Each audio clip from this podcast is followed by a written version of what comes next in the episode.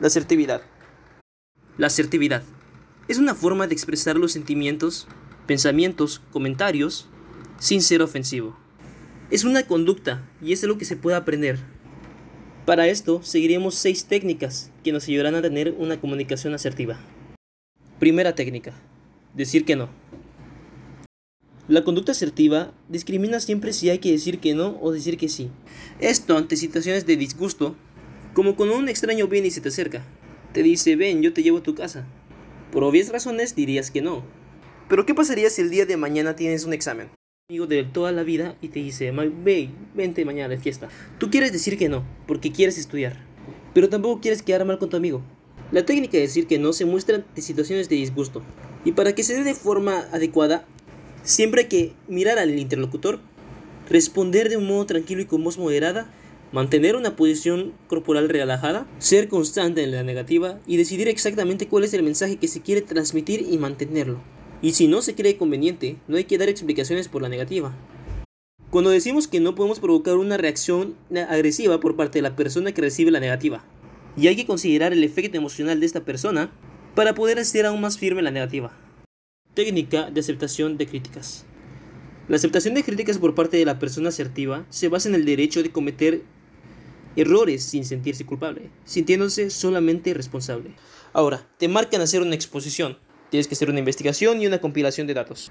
Al momento de que tú expongas, una compañera te interrumpe, diciéndote que lo que expusiste está mal. La conducta asertiva consistiría en responder a la crítica de forma clara a la veracidad. Y para lograr llevar bien esta técnica, hay que aceptar claramente la crítica, en el supuesto de que sea cierta. También hay que negar de modo claro y contundente la crítica, en el caso de que ésta no sea cierta, sin ofender a la persona que la hace. Hay que reconocer la crítica que se hace y no generalizar a otras críticas parecidas. No contraatacar con otra crítica, también tenemos que mantener un tono de voz adecuado, sin gritos, pero tampoco con una voz muy débil. Y mantener una actitud corporal relajada mirando al interlocutor. Técnica de hacer pactos. Supongamos que vas caminando por la calle. A dirección opuesta se encuentra un señor que tiene hecho todo un desastre su maletín.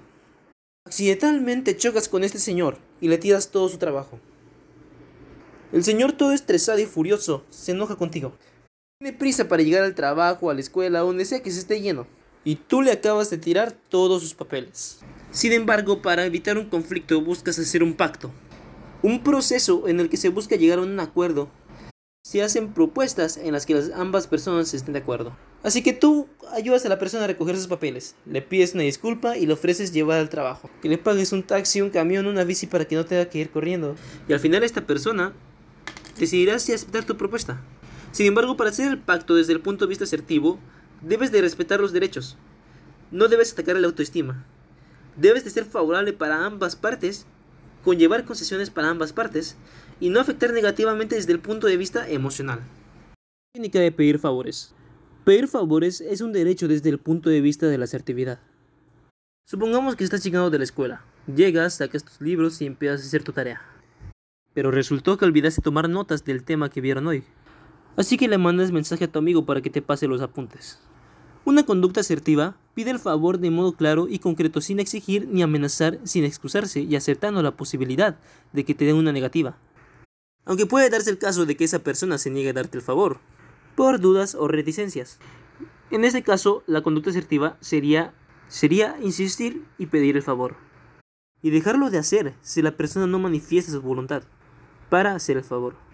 Bueno, para pedir favores es necesario tener en cuenta los siguientes criterios, como hay que ser específico en la solicitud del favor, empezar la frase con un quisiera, un me gustaría, no disculparse por pedir el favor, justificarse únicamente si se considera oportuno, aceptar que la persona tiene derecho a decirte que no, e insistir un par de veces si la persona tiene dudas de hacer el favor.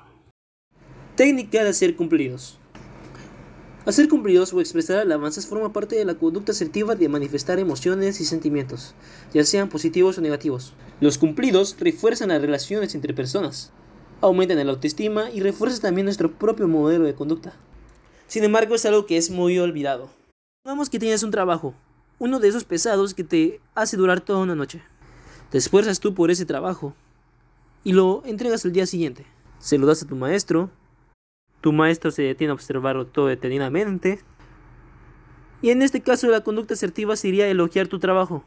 Te esforzaste por eso, te desvelaste por eso, hiciste un gran trabajo.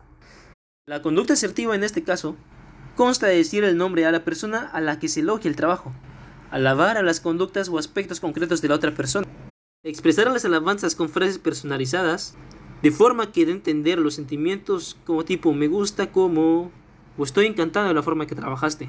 Y algo que no debes de hacer es hacer cumplidos si inmediatamente le vas a pedir un favor a la persona. De esta forma es que se están cumpliendo con las seis técnicas que existen para tener una vida más asertiva, respetando límites para no ofender a las demás personas. Y a la vez tener una libre expresión, tranquila, que no tenga intención de faltar el respeto a los demás.